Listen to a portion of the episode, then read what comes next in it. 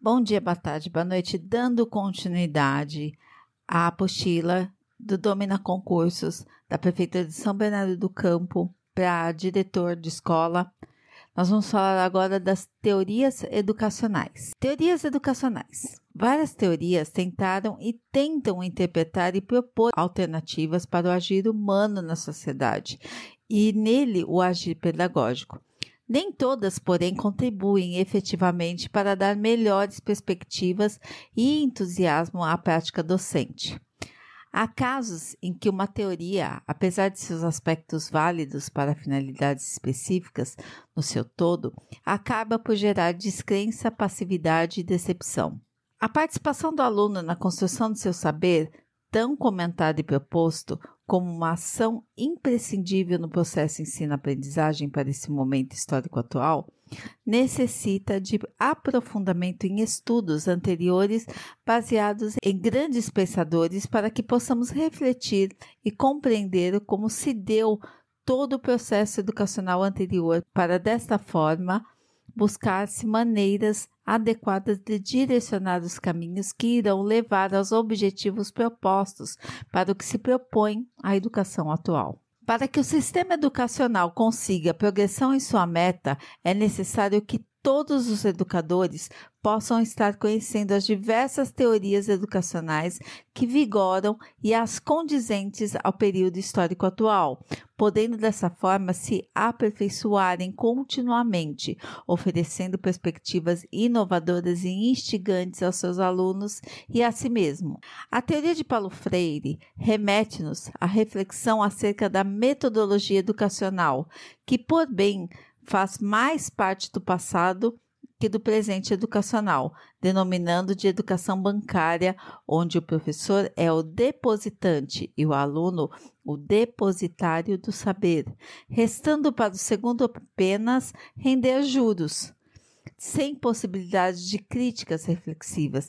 Ninguém ensina nada a ninguém e as pessoas não aprendem sozinha. Freire Piaget constatou com seus estudos que a experiência é importante para que ocorra o um momento da assimilação do conhecimento. Segundo o biólogo, quando o aluno experimenta o saber, ele constrói um caminho mais breve ao entendimento do fenômeno estudado. Portanto, a interação do indivíduo com o meio físico e biológico, quanto maior e mais cedo, propicia o desenvolvimento do pensamento. Ele define a inteligência como a adaptação que tem como característica o equilíbrio entre o organismo e o meio, que resulta na interação entre o processo de assimilação e acomodação, que é o motor da aprendizagem. Outro pensador influente no processo ensino-aprendizagem é Levi Vygotsky. Ele desenvolveu a ideia de que o indivíduo não nasce com características pré-determinadas para a inteligência e para o estado emocional, mas sim evolui intelectualmente quando interagido constantemente a reflexões sobre questões internas e das influências do mundo social. Para Vygotsky, a função da mediação social das relações entre indivíduo e seu meio ocorre através da ferramenta e na atividade física intra-indivíduo é feita através de sinais. Mesmo que o indivíduo nasça com predisposição para algo, ele dependerá do aprendizado ao longo da sua vida, adquirido durante as relações permeadas pelo seu grupo social.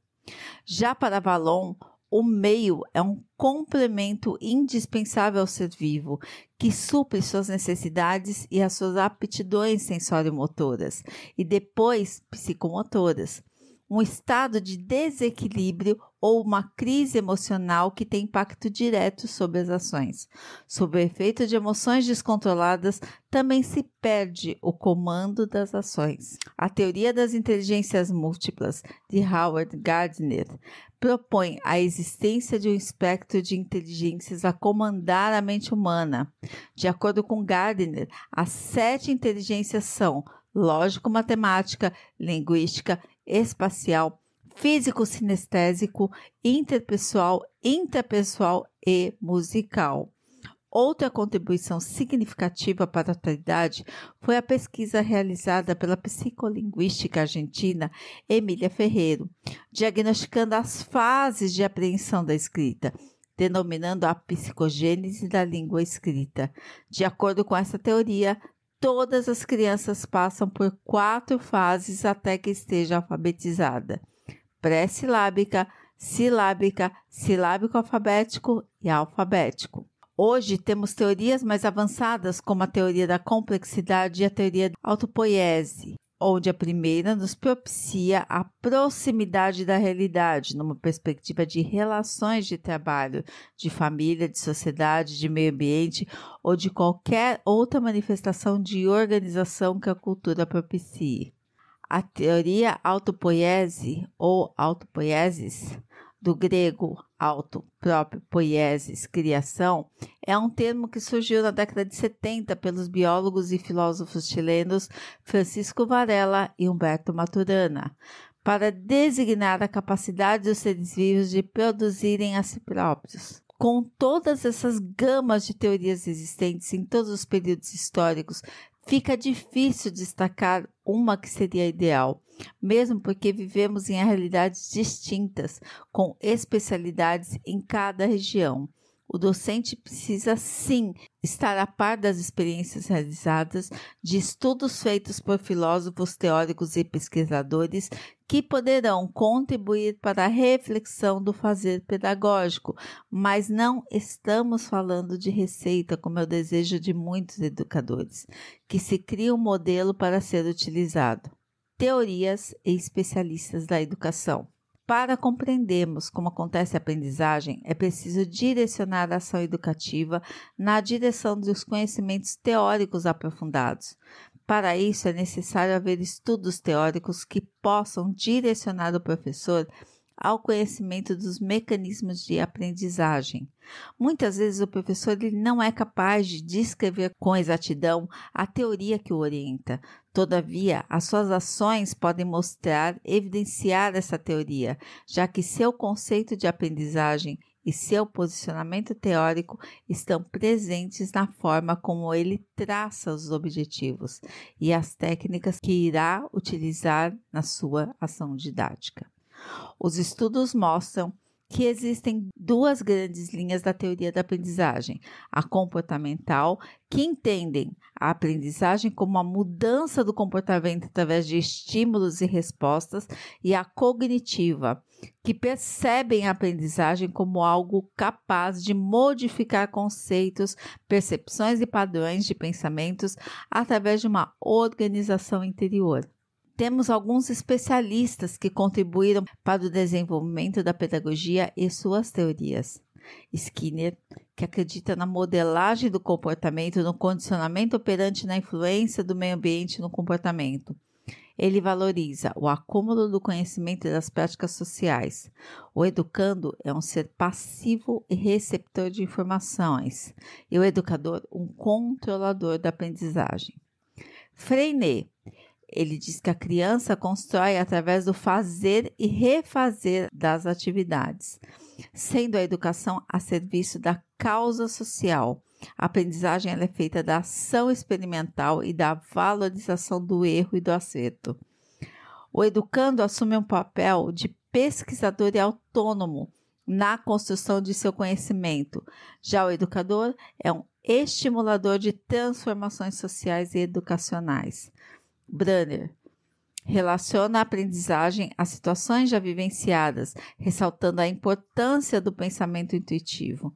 Existe o cultivo de uma excelência do produto da aprendizagem. O educando, ele é um participante ativo na busca do desenvolvimento intelectual e o educador incentivador da aprendizagem. Vygotsky há uma relação entre pensamento e linguagem, estimulando a consciência crítica e o respeito às potencialidades.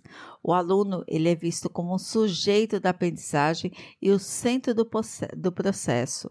Sendo o educador o responsável pela compreensão desse processo. Piaget, sua teoria é baseada na pesquisa da evolução mental e nas fases evolutivas da aquisição de conhecimentos. O processo educacional pode se dar através da vivência concreta e dos jogos.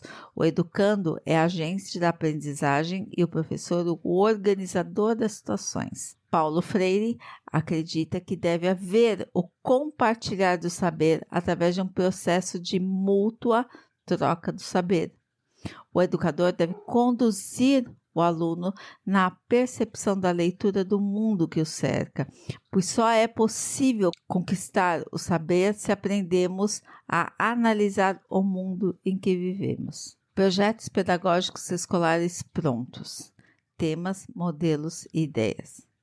Deixe as suas aulas mais dinâmicas com nossas sugestões de projetos pedagógicos para maternal, educação infantil, alfabetização e ensino fundamental. Os projetos pedagógicos, como que a escola a educação elabora, possuem o objetivo de ensinar conteúdos específicos, por isso são convite a um mergulho profundo em conteúdos singulares que trabalham, além de datas comemorativas, assuntos relacionados à sociedade e ao mundo. Compete ao membro da equipe pedagógica e aos seus gestores decidirem se ele será trabalhado individualmente ou se toda a escola está envolvida nas atividades. Além disso, aqueles onde um produto final é desenvolvido, ou seja, o ponto alto do projeto é a realização de uma exposição, feira, mostra ou apresentação que envolve toda a comunidade escolar. Geralmente esse produto final ele está ligado àqueles que trabalham conteúdos comuns a todas as classes. Os projetos educativos são extremamente relevantes, uma vez que possibilitam aos alunos construírem na prática aquilo que aprendem durante a exposição das aulas teóricas. Justamente por isso, eles estão super em alta e muitas escolas, por reconhecerem a eficiência, incentivam a realização. Vale frisar que, além de serem divertidos e proporcionarem momentos agradáveis aos estudantes, os projetos obrigatoriamente devem resultar na construção de conhecimento. Caso contrário, eles não estarão cumprindo sua função. Para minimizar as chances de que o propósito não seja alcançado, os professores necessitam ficar atentos a todas as etapas de realização, desde o planejamento até o final da execução e avaliação. Além disso, traçar metas de aprendizagem é uma excelente tática para manter o norte.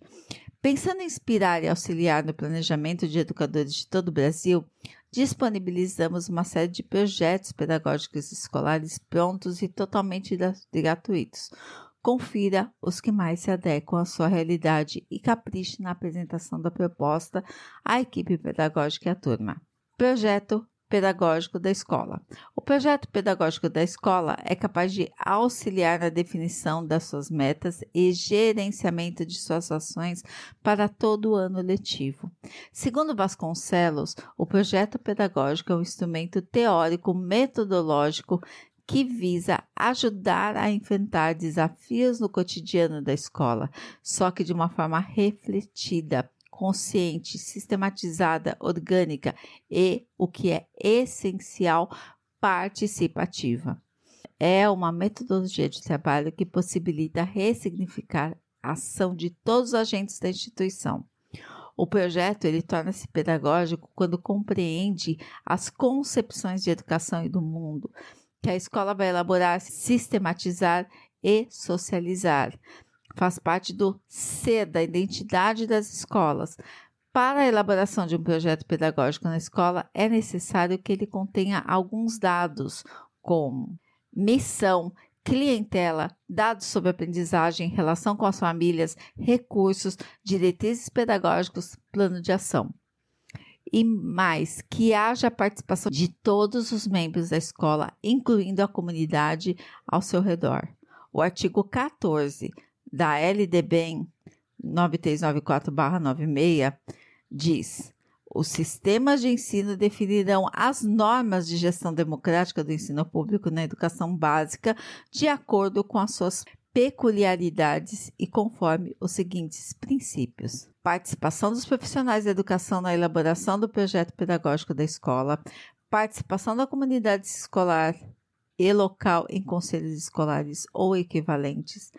A revisão do projeto pedagógico da escola deve ser realizada anualmente, se a comunidade escolar assim definir.